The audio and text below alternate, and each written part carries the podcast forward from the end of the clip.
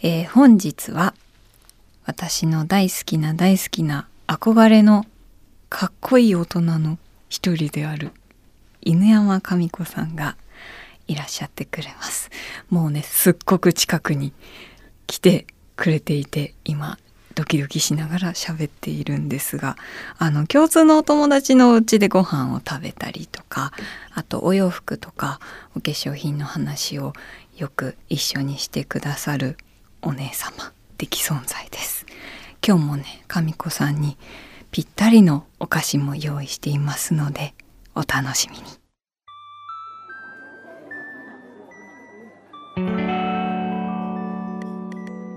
賑やかな大通りから一本路地を入ったところにある町の小さな喫茶店。テーブルを通り抜けた先には小さな扉。ここが好き収集クラブの入り口。美味しいお菓子を食べながらあの人やこの人の好きを収集する秘密のクラブ。会員番号00番は私おみゆこと小谷美優。今回はエッセイストの犬山神子さんと一緒に好きを集めていきます。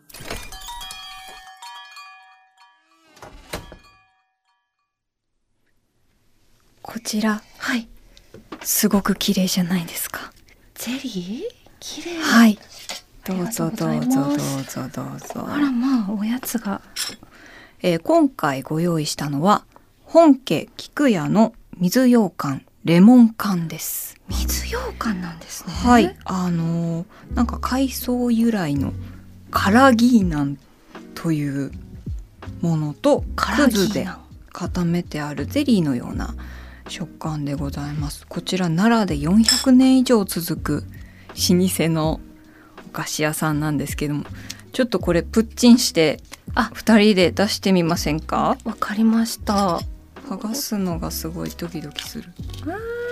あでもうわこれは開かなつああ今日はね私たちあまり汚したくないお洋服を。私たちはすごく今日おしゃれをして 集まっているのであの私たちはきっと美しいものが好きじゃないですか。好きですね。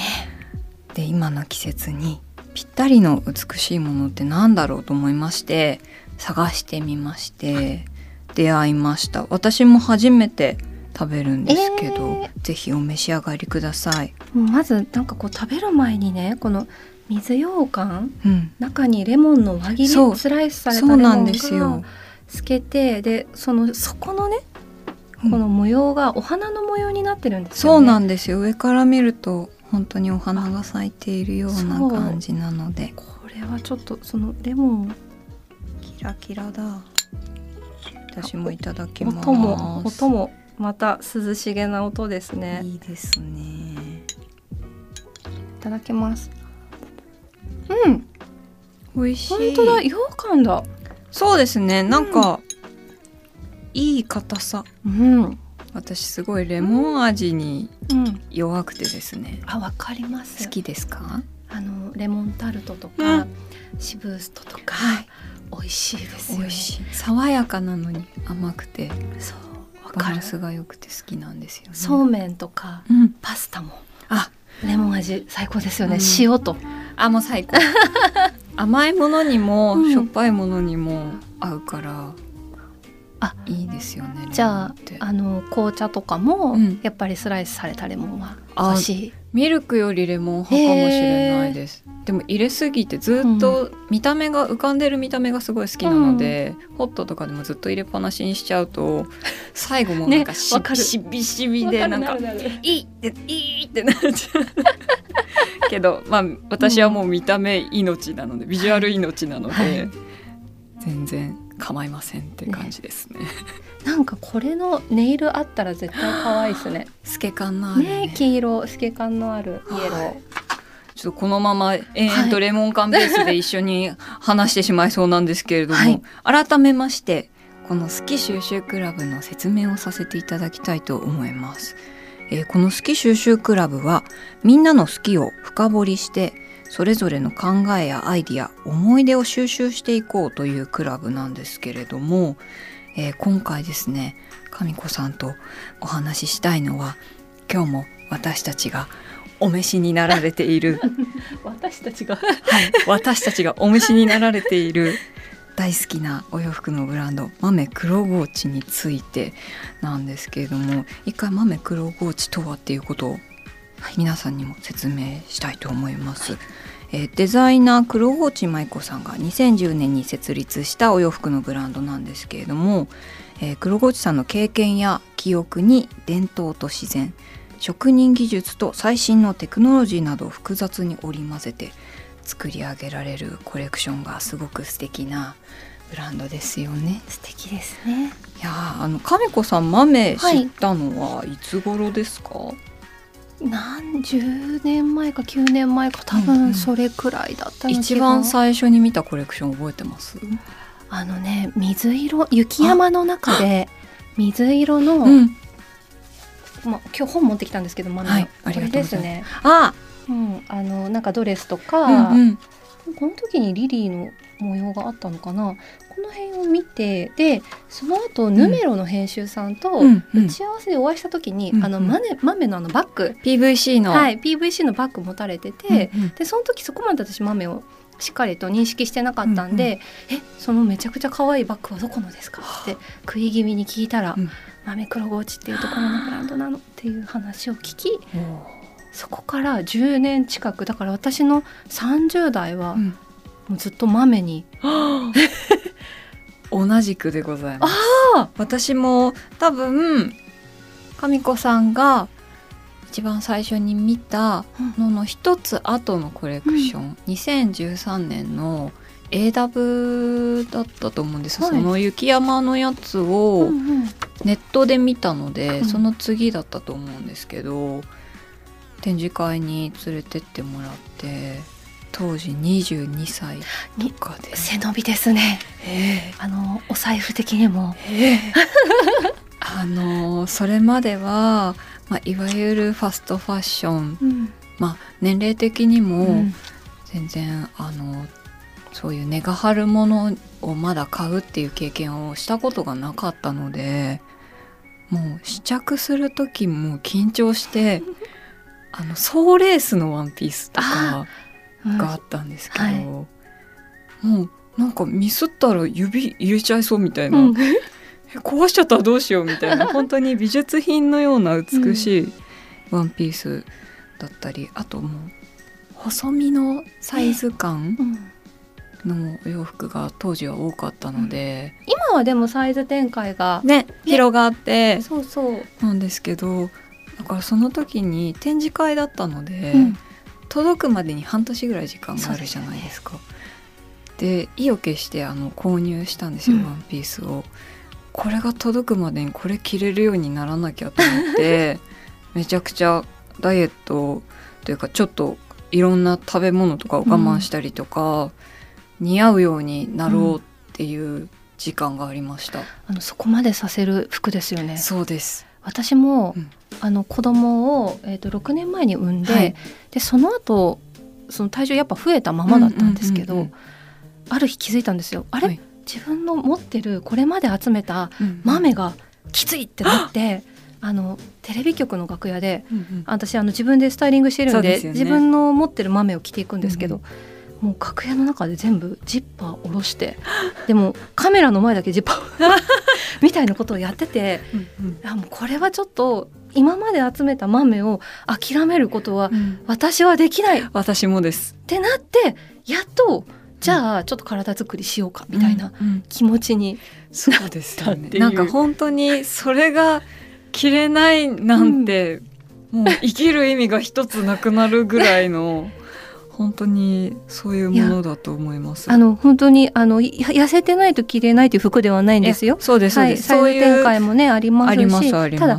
ねこれまで着て買っちゃった服がねそう入らない10年とかなるといろいろ変わってきたりとか変もわります。すると思うんですけど、やっぱ豆のうんうんこの10年、私たちが愛し続けはい、る魅力？魅力神子さん的な魅力は何だと思いますか？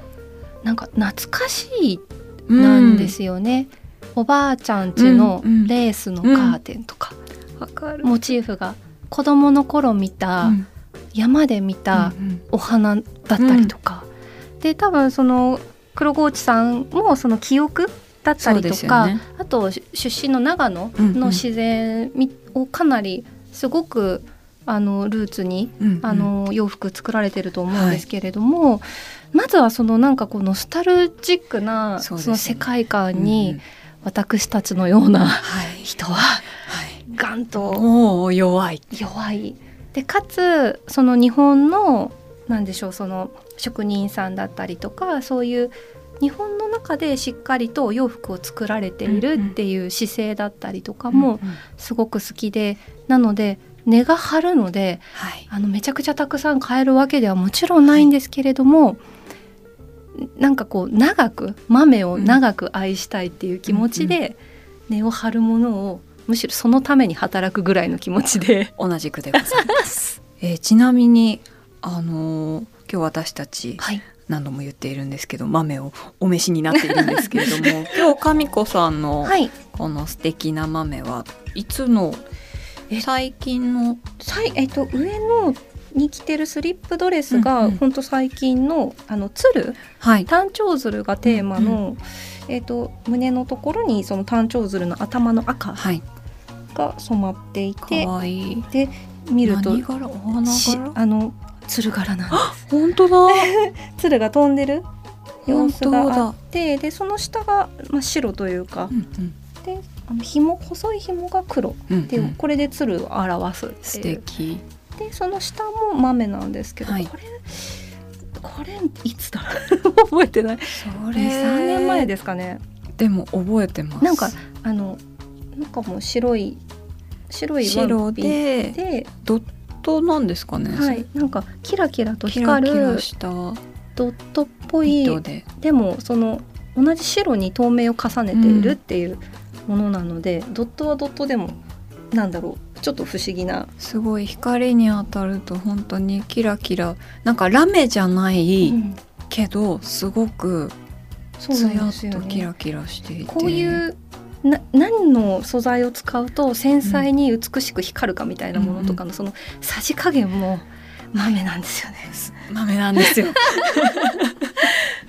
おみゆちゃんが着ているそのドレスはこれはこれもかなり見覚えあります。えっと2018年だったかな、はい2010あの今日これ着るの2回目で。あそうなんですか？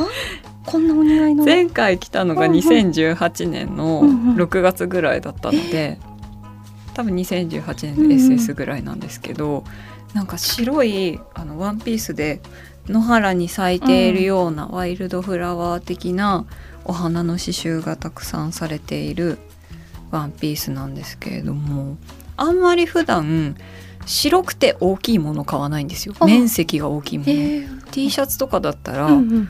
着るんですけど汚すのが怖くて、それそうですよね。はいだから今日、うん。あのここに来る前にお昼食べようと思ったんですけど怖くてあの塩むすびしか食べれなかった。塩むすびと水しか何かあった時でも無害で終えられるようにそれしか食べれなかったんですけど。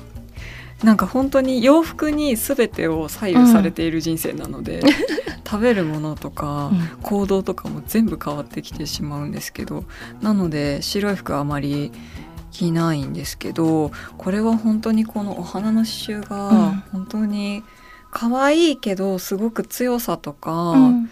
そういう自然の力みたいなものもすごく感じてそうなんですよね。このお花す刺繍なんですけど、うんうん。取り上げる時ってその花びらだったりとか、うん。そのお花本体だけではなくてこれ根っこにもね。見えるような、確かに。ここがすごい強さを感じる本当に。ゆえんというか、生えているっていう感じがすごくするので、あの可愛らしくなりすぎないような感じがします。これなんで2回目がはい、間がじゃあ5年ぐらい多分空いてるんですけど、最近前髪を伸ばしてて、うんうん。髪型が変わって、はいそしたら前に着てた豆がまた違う印象で着れるようになったんですよ。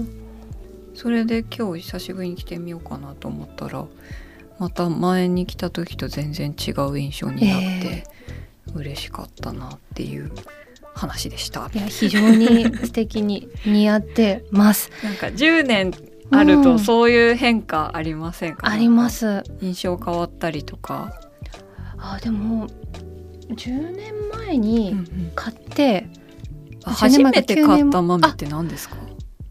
多分バッグなんですけど、うんう私が一番なんかこう古くて愛してるのが、うん。あの黒いワンピースで、はい、であし白の襟の解禁のワンピースあれすごい本当に気に入ってて。あれ本当に似合ってますよね。いやいやあれ見るたびに買えばよかったってすごい後悔するんですよ私。あれが一番買わなくて後悔したあやつです。本当ですか？いやでも私もあれがあれをもしどこかで手放してたらめっちゃ後悔してた。ね。あれこそがあの楽屋でチャック。噂の噂のチャック。そう。チャックの。それでもあのワンピのために体を戻そうってちょっと決心させられた。いや、本当に白のうん、あれニット素材ですか？あれレース？といやレースじゃないですね。ニットかな？なんかちょっと硬い固めの分ちょっ厚いとでもそうレースですねっぽいお花柄の織りがある、そうです。解禁の黒いワンピースなんですけど。ちょっとあれを着るとなんだろう。あのれ昔の女学生というか 昔の貴婦人になったような気持ちになれて、着るとやっぱね気持ち変わるんですよね。なんか私撮影で一回来たことがあって、あるかなその写真。その度にうん。あ素敵だなーってすごい思ってたのにああった。お。えこれですよねそれそれあの私が言った言ったでちゃんとそれで伝わってるのすごいですね。本当にこんだけだって10年分の10年以上のコレクションがある中で私の今のぼんやりした情報で わかりドンピシャで分かってるっていうのやが本当に素敵で。本当に。さん本当にお似合いなのいえいえでこれこそ本当戦闘服というかね女性の。なんか本当にあの豆はうん、本当に戦闘服というか現代社会を生きるそうですね。女性たちのための力を。力をもたらしてくれるお洋服だと思うので、どんな時に着たりしますか？そのテレビにあ出演される時とかもよくそう着ていですねらっしゃると思うんですけど、テレビに出る時本当によく豆を着るんですけど、やっぱそれって、その豆を着ると豆に恥じない自分で いたいっていう気持ちが湧くのでそうなった時にこうコメントなどをする時に、うんなんだろうちょっと誰かを傷つけるはい。ような表現になってないかなっていう気持ちとかもより高まる。うん。あとは周りが全員男性だった場合、はい。でそこに女性一人ってなると、うん。やはり女性がそこでバッと行くと、うん。なんだこいつ女なのになんかこう前に出てきてうん。みたいなどうしてもそういうバイアスがかかっうんてしまう、そういう見え方がすることがあるっていうのを頭で知っているから、はい。出にくくなっちゃう自分がいるんですけど、豆の服を着用するとはいもうそういうバイアスはもういいです。うん。私は私ですっていうような気持ちになれるので、はあ。本当力を借りてるっていう。いや本当にでもそう思います、私も本当に来始めた頃は、うんいろんな初めて行く場所だったり緊張する大人がたくさんいる場所とか を経験することが多かったのででもとにかく自信がないんですよ。なんか経験もないし、何も知らないし、うん。若い時そうですよね。自分がなんか誇れるものもまだ何もなくて、でもそこで弱気になってはいけないとは思ってたので少しでもうん。自分がよく見えるようにとか自分の気もちゃんと高められるようにっていう風に思ってもうすがるように助けて って思いながら来てたりして本当にそれこそ私も20代はもちろん今でもですけど、は助けられてる服たちですよね豆は。そうなんです。でただでもこう豆と対峙する時というか、うん。やっぱりそれそれなりの値段がする洋服なので、うんうん私の世代特になんですけど、はい。そのまあご時代というか、うんうん。自分のなんだろうへの、まあ、ご褒美だったりとか、まあ、セルフケアみたいなものって、はい。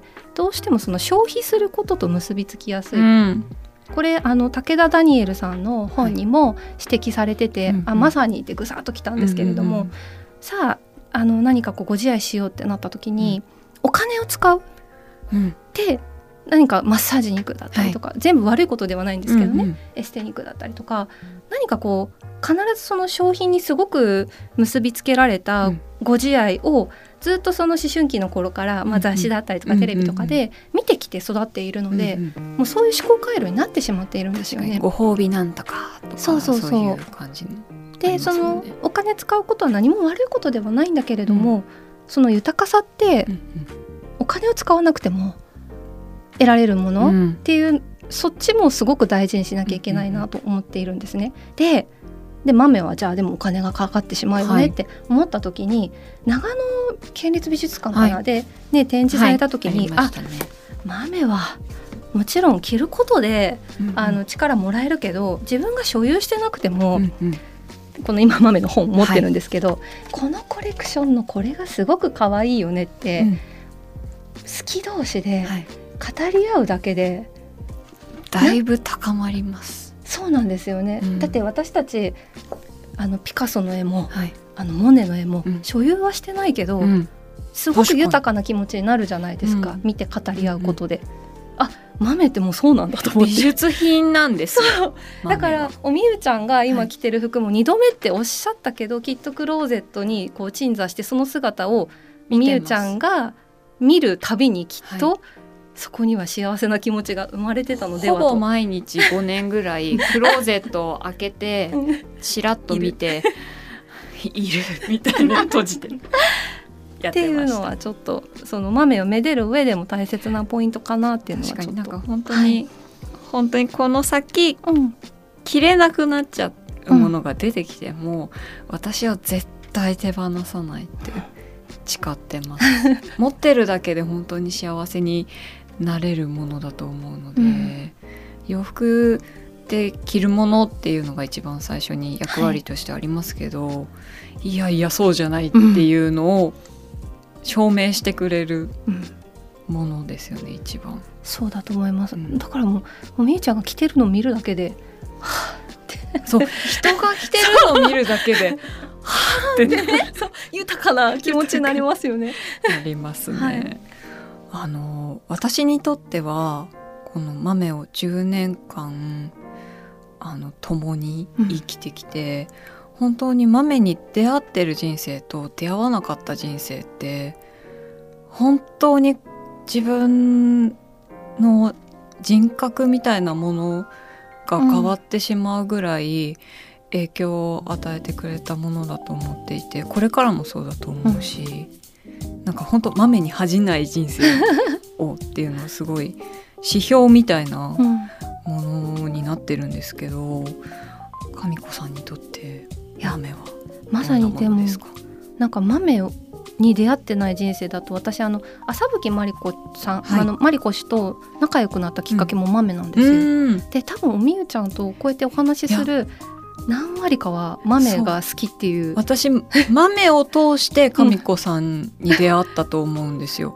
いますよねそういう方いっぱい。本当になんか、この人なんて豆が似合うんだっ わかるわかてるその気持ち。いまだにでも私は一番豆が似合う女性は神子さんだとそんな思ってそうるんですよ。そういやもういやもう超光栄ですけどもう豆は。誰にでも本当にフィットして、い。その人の魅力をわっと引き出してくれるものだと思うんですけど、ど豆はうですか？なんかもう私にと一って一言で言収まるかなって感じなんですけど。えでもこれ私らしさっていうところにうん、落ち着くと思うんです。おー。あの豆はちょっと背伸びしてる気持ちにもなるんですけど、うんその豆って明らかに意図して選んで、うん。意図してその人の美意識を背負ってうん。着用するじゃないですか。うんでその豆に合わせるものが例えば古着だったりとか、うんうんスニーカーでもいいしヒールでもいいし、はい。豆に豆を合わせる人もいるし、うんでもそこでその人のらしさっていうのはその人がどういう生活をしていてうん。例えば私は自転車に乗るから豆を着る時も足元はサンダルだったりするわけなんですけど、それも含めて全部私らしさっていうところになっていて、はい。なのでなんかこう豆はもう私にとっても私らしさだし、はい。もうみゆちゃんにとってもみゆちゃんらしさだし、うんうん着る人すべてのらしさに化けるすごい服なんではと思います。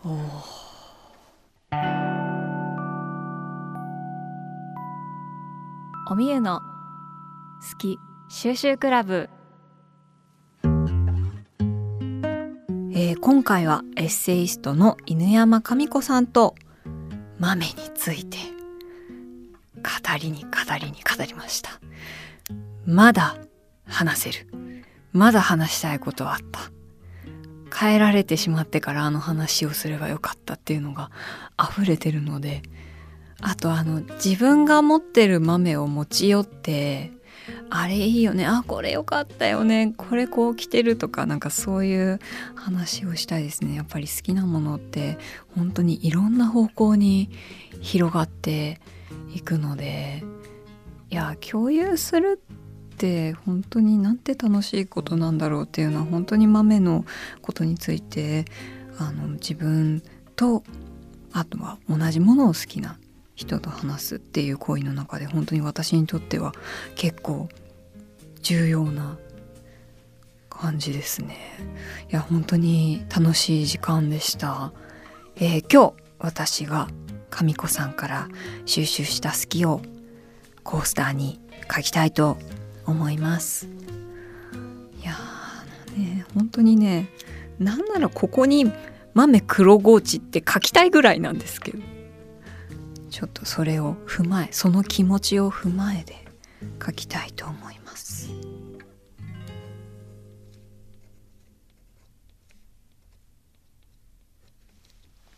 はい、えー今回は「好きとは私らしさ」あの神子さんが豆黒ゴーチを着ると本当にそのいろんな人人それぞれのその人らしさが出るっていうのが本当にそうだなと思っていて私も古着とかとよく合わせていてあのもともとはそんなにエレガントだったり女性らしい服っていうのをあまり普段もそんなに着ないんですけれどもやっぱり豆黒ゴーチに見せられてですねそういう女性にいつかなれたらいいなと思いながら豆を着てデニムを合わせたりとかそういう風にどんどん今の自分と豆が溶け合うようになるといいなと願いながら着ているので私らしさっていう言葉はすごくいいなと思いました。では今日もこのコースターをガラス瓶に入れたいと思います。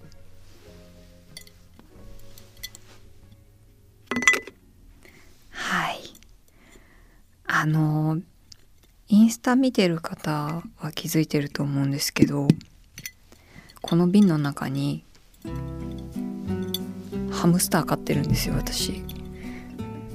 あの何の話だろうと思ってる人もいると思うので後でちゃんとインスタに写真アップしますけどあのねみんなの好きを食べて大きくなる予定のハムスターが瓶の中に入っております。はい。おみゆの好き収集クラブでは今お聞きの会員の皆様からもお便りをお待ちしています、えーテーマは一番最初の好きこちら通称ファースト好きでございます。人生で一番最初に好きになったものこと。人でもいいです。そしてその好きが人生にどうつながっているのかぜひ教えてください。便りは番組ウェブサイトのメッセージフォームから。お便りをご紹介させていただいた方には先ほど私が今日集めた好きをしたためている好き収集クラブ特製コースターをプレゼントしますのでこちらご住所お名前もお忘れなく。さらにハッシュタグおみゆの好き収集クラブでも感想をお待ちしています。こちらですね。今日豆をお召しになっている私と神子さんの写真も載せますのであとお話に上がったあの白い襟のワンピースのあのすごく若い私の写真なんですけれどもそれも載せられたらいいなと思っているので皆様それを眺めながら聞いていただいたりしてもいいかなと思いますのでぜひ見てください、えー、次回も犬山神子さんをお迎えして神子さんがこれから好きになりそうなものについてお伺いしたいと思います。それではまた好き収集クラブでお会いしましょう。小谷美優でした。